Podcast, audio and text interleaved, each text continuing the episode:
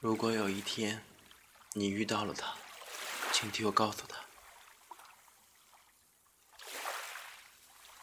五月的夜晚，少年坐在沙滩前，喝完了一打啤酒，对着大海哭喊：“我对你这么好，可为什么你永远视而不见？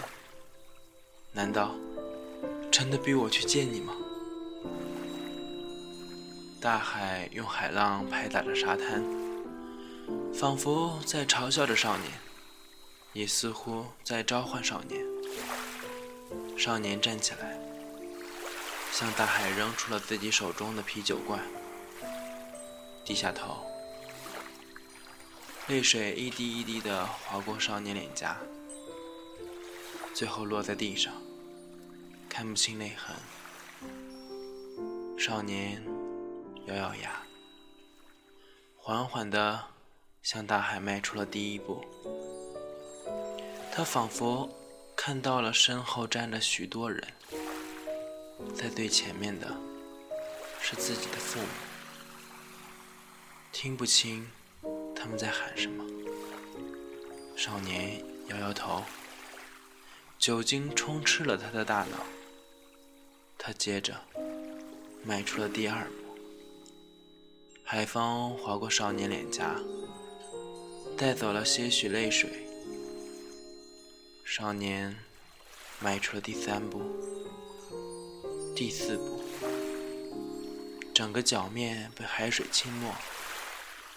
身后的人们在喊着少年的名字，少年却已下定了决心。他继续淌着海水往海的深处走。海水没过了少年的胸膛，凉凉的。少年突然泪水涌出，却被自远而来的海水呛到了。他一边大哭一边咳嗽着。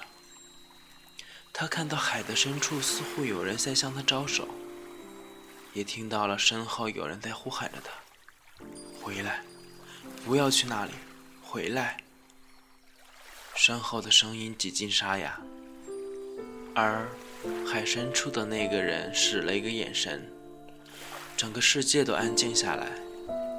少年被一阵海浪卷进了深海，他呼吸着，吸进了肺里好多海水，却没有想象中的那么痛苦。他在海水中睁大了眼睛，看清了海中的人。一个和自己长得一模一样的另一个自己，他伸手抱住了少年，少年哭了，但已经没有了知觉。整个大海已经分不清哪些是海水，哪些是少年流出的眼泪。另一个自己微笑着，对少年说：“好好休息吧，未来我会替你好好过下去的。”少年似乎停止了呼吸，他看着另一个自己，小声的说着些什么。另一个自己听完之后，点点头。时间被打破。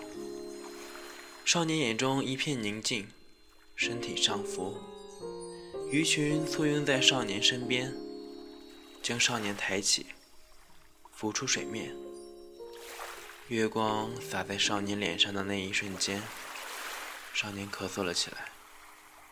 一条小鱼从少年的胸腔咳了出来，他拼命向岸边游去，一切就如同一个梦。回到岸边。少年收拾了一地的空啤酒罐，他拿起地上的手机，回望着大海，似乎有一条小鱼在远方看着自己，时而在海中鱼跃而起。少年点点头，似乎答应了别人什么。少年提着一箱子的空啤酒罐瓶，走到路上。将啤酒罐扔进垃圾桶一阵清脆的碰撞声少年微笑着向着少年曾经来的地方走去。如果有一天你遇到了他请替我告诉他。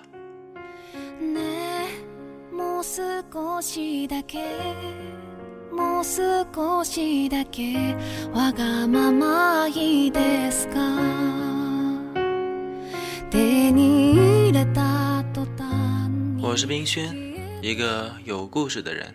那么，我有故事，你有酒吗？